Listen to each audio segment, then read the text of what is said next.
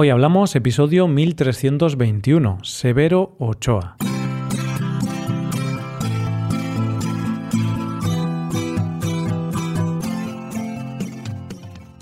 Bienvenido a Hoy Hablamos, el podcast para aprender español cada día. Puedes ver la transcripción, las explicaciones y los ejercicios interactivos de este episodio en nuestra web. Ese contenido te puede ayudar en tu rutina de estudio de español. Hazte suscriptor premium en hoyhablamos.com. Buenas oyente, ¿qué tal? El premio Nobel del que hablaremos hoy era científico y dijo esto sobre el valor de las ciencias. La ciencia siempre vale la pena porque sus descubrimientos, tarde o temprano, siempre se aplican. Hoy hablamos de Severo Ochoa. Las cosas que hacemos y lo que somos depende en gran medida de los que estuvieron antes que nosotros. Vale, oyente, puede que sea una manera un tanto brusca de empezar el episodio, pero te explico lo que quiero decir. A lo que me refiero con esta afirmación es que todo aquello que nosotros hacemos en la vida no es más que la continuación del trabajo de gente que estuvo antes que nosotros. Y por mucho que creamos que estamos descubriendo o haciendo cosas muy innovadoras, las podemos hacer porque hubo gente antes que abrió camino. Te pongo un ejemplo muy básico y muy sencillo. Para que alguien inventara el teléfono móvil, antes alguien tuvo que inventar el teléfono en sí. ¿Por qué te cuento esto? Pues porque nuestro premio Nobel de hoy puso los cimientos para que luego se pudiera descubrir la estructura del ADN. Es un científico y de hecho fue el segundo en ganar el prestigioso premio en ciencias para nuestro país y también ha sido el último. Estamos hablando de Severo Ochoa, que ganó el Premio Nobel de Fisiología o Medicina en 1959. ¿Preparado para conocerlo? Venga, pues vamos allá. Severo Ochoa de Albornoz nació en el año 1905 en la ciudad asturiana de Luarca. Era el menor de ocho hermanos de una familia bastante acomodada. Su padre era abogado y hombre de negocios, que había vuelto a su Asturias natal desde Puerto Rico donde dejó negocios bastante lucrativos. El padre de Severo muere cuando él era todavía muy niño, cuando tenía siete años, en 1912, y es en ese momento en que su madre decide que se van a vivir a Málaga. Parece ser que la madre de Severo sufría bronquitis crónica, y parecía que el clima de la ciudad andaluza le ayudaba con su enfermedad. En Málaga realiza sus estudios hasta terminar el bachillerato, y lo cierto es que recibió una enseñanza de calidad, que además le hizo formar su carácter metódico y disciplinado. Es en la época de instituto cuando empieza a mostrar cierto interés por las ciencias naturales. Y según parece, tuvo mucha influencia de un viejo conocido nuestro, Ramón y Cajal, al que leía en su juventud. El propio Severo Ochoa dijo esto sobre su interés por las ciencias. Fue en los años últimos de instituto cuando comencé a sentirme enormemente atraído por las ciencias naturales. En gran parte fue debido, estoy seguro, a la estimulante enseñanza de un joven y brillante profesor de química, Eduardo García Rodeja. Durante un tiempo pensé estudiar ingeniería, pero por una parte yo tenía poco talento para las matemáticas y por otra me di cuenta de que lo que realmente me interesaba era la biología. De esta manera decide irse a Madrid al finalizar sus estudios y allí comenzar a estudiar medicina en el año 1923. Y como él dice, por esta razón me matriculé en la Facultad de Medicina de Madrid en 1923. Nunca me pasó por la imaginación dedicarme a la práctica médica, pero en aquel momento, al menos en España, esta carrera proporcionaba el mejor acceso al estudio de la biología. Los descubrimientos del gran sabio español, Santiago Ramón y Cajal, me habían impresionado, y soñaba con tenerle como profesor de histología cuando entré en la facultad después de un año preparatorio de estudios de física, química, biología y geología. Mientras estudiaba en Madrid, vivió en la residencia de estudiantes. Que esto no tendría que ser noticia en ninguna ciudad, ni en ninguna época, pero mientras estudiaba Severo Ochoa, sí porque la residencia de estudiantes en esa época era el hervidero de toda una corriente intelectual, y es que allí estaban grandes talentos como Federico García Lorca o Salvador Dalí. ¿Te imaginas lo que debió ser vivir aquello? En mi fantasía están juntos en una conversación estos tres genios, tan distintos, los representantes del surrealismo y de la ciencia juntos, y aportándose ideas unos a los otros. en fin, oyente, dejo de imaginarme estas cosas y vuelvo a la Tierra y a Severo Ochoa. Para su carrera fue muy importante su profesor Juan Negrín, ya que en su segundo año de carrera, este le ofreció a Severo Ochoa y a su compañero, José María García Valdecasas, iniciarse en las prácticas en el pequeño laboratorio que tenían en la residencia de estudiantes. La idea era que lograran aislar la creatinina, que es un compuesto que está presente en la orina, cosa que consiguieron.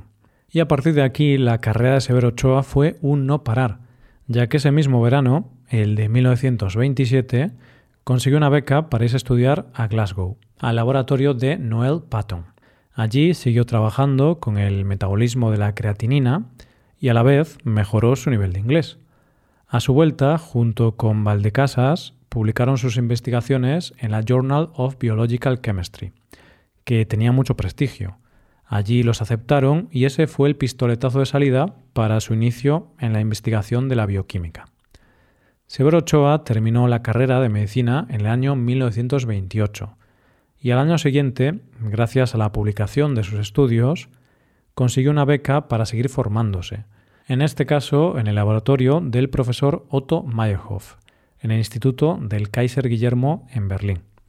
Y el profesor Otto Meyerhoff fue clave en su carrera, no solo porque tenía mucho prestigio, ya que había recibido el premio Nobel en 1922, sino porque, como dice Severo Ochoa, fue el maestro que más contribuyó a su formación científica y el que más influyó en el rumbo de su trabajo.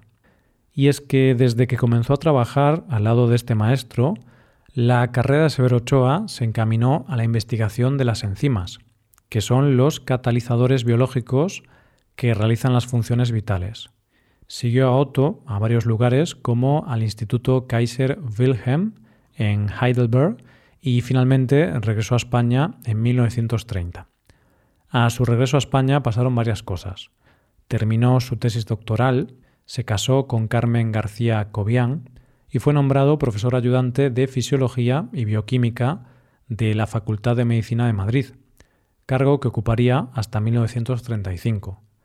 Un año importante también es 1932, ya que se trasladó a Londres al Instituto Nacional para la Investigación Médica, donde hizo grandes avances en su área de estudio, las enzimas. Importante para Severo Ochoa y para España es el año 1936, ya que es el año que estalla la guerra civil. Y Severo Ochoa, como tantos otros, se tiene que exiliar. En este caso se fue a Alemania, donde estuvo con un viejo conocido suyo, con Otto Meyerhoff, en Heidelberg, el que había sido su profesor. Allí estuvo un año, pero como Otto era de origen judío y había estallado la Segunda Guerra Mundial, Otto tuvo que abandonar Alemania y Severo Ochoa consiguió un puesto en Inglaterra antes de partir para Estados Unidos en 1940. Estuvo en algunos lugares antes, pero sin duda el gran lugar en el que desarrolló su carrera fue en la Universidad de Nueva York, a la que llegó en 1942, donde empezó como investigador asociado. Fíjate en una cosa curiosa, oyente, y es que Severo Ochoa en ese momento tiene ya una edad, está cerca de los 40 años, tiene un prestigio enorme, está haciendo grandes avances en la bioquímica, pero todavía no tiene una plaza fija de profesor ayudante hasta 1945. Es en ese momento cuando llegaron sus grandes descubrimientos, esos que le hicieron ganar el premio Nobel años más tarde. ¿Qué estudios fueron los que le hicieron ganar el Nobel? ¿Te acuerdas al principio del episodio que hablaba de que somos herederos de los pasos que dieron otros antes? Aquí voy a avanzar unos años y nos situaremos en unos años en los que la bioquímica está avanzando a pasos de gigante, sobre todo porque en el año 1953 se había propuesto un modelo en forma de doble hélice que explicaba la estructura molecular del ADN. Para mí es difícil explicarte sus descubrimientos porque es un tema muy complejo. Así que para resumirlo podemos decir que en 1955 Severo Ochoa descubrió una enzima que le permitió realizar la primera síntesis in vitro de un ácido nucleico de alto peso molecular. Es decir, por primera vez se consigue la síntesis del ARN en el laboratorio. Un año más tarde, el discípulo de Severo Ochoa, Arthur Kornberg, demostró que la síntesis de ADN también requiere otra enzima polimerasa. La importancia de esto es que gracias a estos descubrimientos se pudo descifrar, años más tarde, el código generativo, el ADN que tú y yo conocemos. Evidentemente, esto supuso un gran avance, y es por eso que en el año 1959, tanto a Severo Ochoa como a su discípulo, Kornberg, les concedieron el Premio Nobel de Fisiología y Medicina, por su descubrimiento de los medicamentos en la síntesis biológica del ácido ribonucleico y el ácido desoxirribonucleico. en 1971 fue nombrado director del Laboratorio de Biología Molecular de la Universidad Autónoma de Madrid y abandonaría definitivamente la Universidad de Nueva York en el año 1975 y regresó a España en 1985.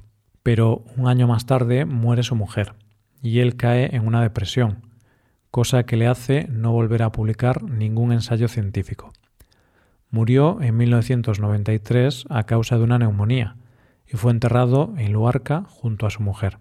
En su testamento dejó creada la Fundación Carmen y Severo Ochoa. Como ves, Severo Ochoa no solo fue un gran científico, sino que gracias a él sabemos un poco más de la vida. Y es por eso que no se me ocurre mejor forma de despedirme de este episodio que con una frase suya que dice, me he dedicado a investigar la vida y no sé por qué ni para qué existe. Y esto es todo por hoy, oyente. Espero que te haya gustado mucho el episodio y espero que haya sido de interés. Muchas gracias por estar ahí y permitirnos ser parte de tu día a día.